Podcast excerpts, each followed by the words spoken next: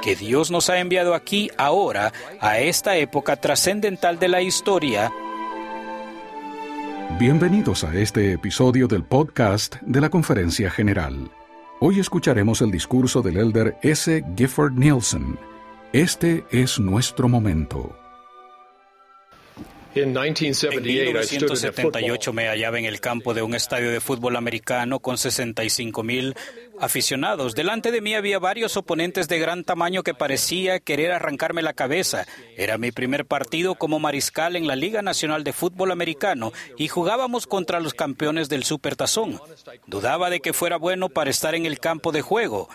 Retrocedí para hacer el primer pase y al lanzar la pelota me golpearon como nunca antes. Hallándome bajo un montón de atletas enormes, me pregunté qué estaba haciendo allí. Debía tomar una decisión. ¿Iba a dejar que mis dudas se adueñaran de mí o hallaría el valor y la fuerza para levantarme y seguir adelante?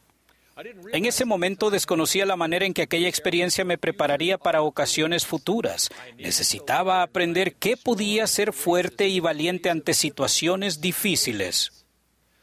Tal vez un partido de fútbol americano no sea tan importante como los retos que ustedes afrontarán. En la mayoría de los casos no habrá un estadio repleto de personas observándolos.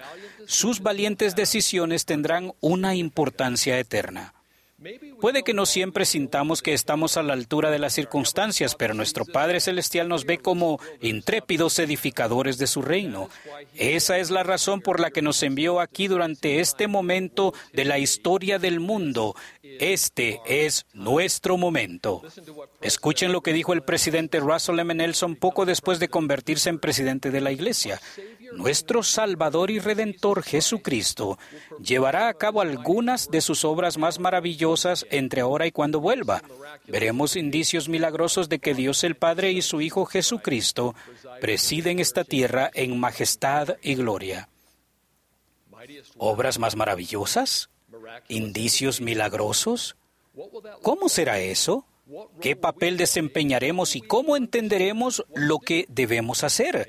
No sé todas las respuestas, pero sé que el Señor necesita que estemos listos. Nunca ha sido más crucial ejercer el poder del sacerdocio con dignidad. ¿Creemos al profeta de Dios?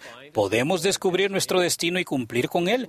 Sí podemos y sí debemos hacerlo porque este es nuestro momento.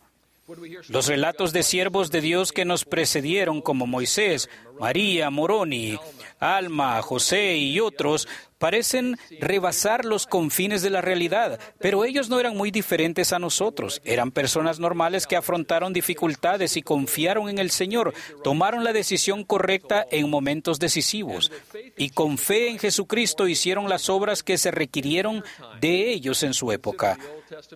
Acuérdense de Josué del Antiguo Testamento. Era un fiel seguidor de Moisés, uno de los líderes más grandes de la historia. Tras la partida de Moisés, era el momento de Josué. Debía conducir a los hijos de Israel a la tierra prometida. ¿Cómo iba a hacerlo? Josué había nacido y se había criado en esclavitud en Egipto. No tenía manuales ni videos instructivos que lo ayudaran. Ni siquiera tenía un teléfono inteligente. Sin embargo, tenía esta promesa del Señor.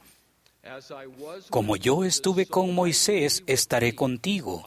No te dejaré ni te desampararé. Esfuérzate y sé valiente. Siendo un 70 nuevo e inexperto, recibí una llamada de la oficina de la primera presidencia pidiéndome que representara al profeta al visitar a un joven hospitalizado. El joven se llamaba Zach y se estaba preparando para ser misionero, pero había sufrido un accidente y tenía una lesión grave en la cabeza. Me sentía muy inquieto mientras conducía al hospital. ¿Un encargo del profeta? ¿En serio? ¿A qué me voy a enfrentar? ¿Cómo voy a ayudar a este joven? ¿Tengo suficiente fe? Me aferré a la oración ferviente y al conocimiento de que poseía la autoridad del santo sacerdocio. Cuando llegué, Zack estaba acostado en una cama y un camillero se estaba prestando para llevarlo al quirófano a fin de que los médicos pudieran aliviar la presión en su cerebro. Vi a su madre que no podía contener las lágrimas y al joven asustado, amigo de él que estaba a su lado, y supe con claridad que Zack necesitaba una bendición. Su amigo, su amigo acababa de recibir el sacerdocio Melquisedec, así que le pedí que me ayudara. Sentí el poder del sacerdocio cuando con humildad le dimos la bendición. Se lo llevaron con toda velocidad a la cirugía y un sentimiento de paz me confirmó que el Salvador se haría cargo de todo según su sabiduría. El personal médico realizó una última radiografía, antes de practicar la incisión y descubrieron, para su asombro, asombro que no sería necesario operarle. Después de mucha terapia, Saka aprendió nuevamente a caminar y hablar. Prestó servicio con éxito en una misión y ahora cría una bella familia. Ese no es siempre el resultado. He dado otras bendiciones con idéntica fe y el Señor no concedió una sanación completa en esta vida. Confiamos en sus propósitos y dejamos que sea Él quien se encargue de los resultados. No siempre podemos elegir el resultado de nuestros actos, pero podemos escoger estar listos para actuar.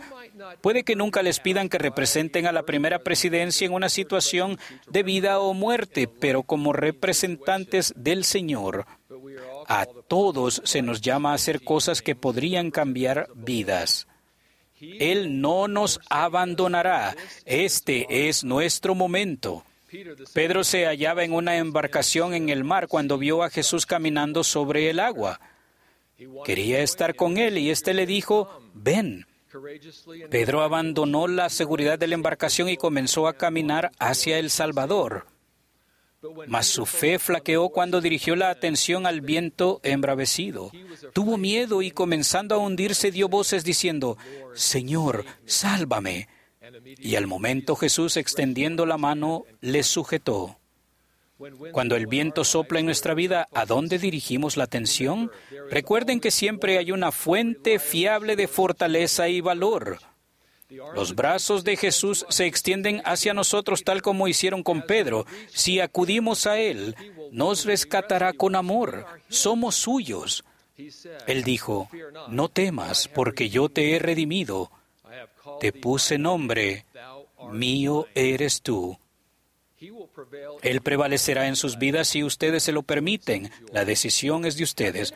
Hacia el final de su vida, Josué le suplicó a su pueblo, escogeos hoy a quien sirváis, pero yo y mi casa serviremos a Jehová. Gracias a las decisiones que tomó para servir al Señor, Josué se convirtió en un líder de su época. Mis queridos amigos, este es nuestro momento. Nuestras decisiones determinarán nuestro destino.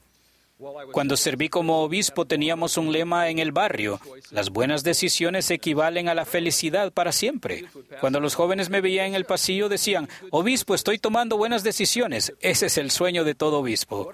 ¿A qué nos referimos con buenas decisiones?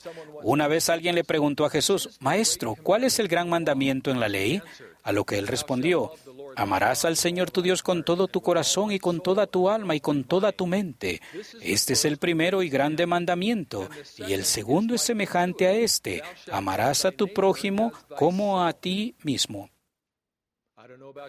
No sé ustedes, pero cuando yo leo estos dos grandes mandamientos detecto un tercer mandamiento implícito amarse a uno mismo. ¿Alguna vez han considerado que amarse a ustedes mismos fuera un mandamiento? ¿Realmente podemos amar a Dios y a sus hijos si no nos amamos a nosotros mismos? Hace poco un líder aconsejó a un hombre que estaba intentando superar años de decisiones destructivas y que se sentía avergonzado y dudaba de que fuera merecedor del amor de nadie. Su líder le dijo, el Señor lo conoce, lo ama y está complacido con usted y con los valientes pasos que está dando. Y agregó, usted necesita escuchar el mandamiento de amarse a sí mismo a fin de poder sentir el amor de Dios y amar a los demás. Cuando aquel hermano oyó este consejo, vio la vida con ojos nuevos. Él dijo, toda mi vida he tratado de hallar paz y sentirme aceptado. He procurado ambas cosas en sitios equivocados. Solo en el amor del Padre Celestial y del Salvador puedo hallar consuelo. Sé que ellos quieren que me ame a mí mismo. Realmente es la única manera de poder sentir su amor por mí. Nuestro Padre Celestial quiere que nos amemos a nosotros mismos, no para que nos volvamos orgullosos ni egocéntricos, sino para que nos veamos como Él nos ve, como sus hijos preciados. Cuando esta verdad penetra en lo profundo de nuestro corazón, nuestro amor por Dios crece. Cuando nos vemos a nosotros mismos con un respeto sincero, nuestro corazón se abre para tratar a los demás de esa manera. Cuanto más reconocemos nuestro valor divino, mejor entendemos esta verdad divina, que Dios nos ha enviado aquí ahora, a esta época trascendental de la historia, para que hagamos el mayor bien posible con los talentos y dones que tenemos. Nuestro momento es ahora. José Smith enseñó que cada profeta de cada época ha mirado adelante con gloriosa expectativa hacia el día en que ahora vivimos. Ha cantado, escrito y profetizado acerca de esta nuestra época. Somos el pueblo favorecido que Dios ha elegido para llevar a cabo la gloria de los últimos días. Cuando afronten retos cotidianos, recuerden estas palabras del Elder Holland. Es mucho lo que descansa sobre nuestros hombros, pero será una experiencia gloriosa y llena de éxito. La victoria en esta última contienda ya ha sido declarada, la victoria ya está en los registros, las escrituras. Extiendo la invitación de que oremos para reconocer y aceptar nuestras funciones individuales al prepararnos para el glorioso día en que el Salvador vuelva. El Señor nos ama más de lo que podemos comprender y Él contestará nuestras oraciones, ya sea que estemos en un campo de fútbol americano, en la habitación de un hospital o en otro lugar, podemos ser una parte importante de estos acontecimientos, porque este es nuestro momento. En el nombre de Jesucristo, amén. Esperamos que hayan disfrutado del discurso del elder S. Gifford Nielsen. Este es nuestro momento de la sesión del sacerdocio de la Conferencia General Anual número 191 de la Iglesia de Jesucristo de los Santos de los Últimos Días en abril de 2021. Gracias por escucharnos y recuerden suscribirse para seguirnos y escuchar con nosotros cada discurso de la Conferencia General.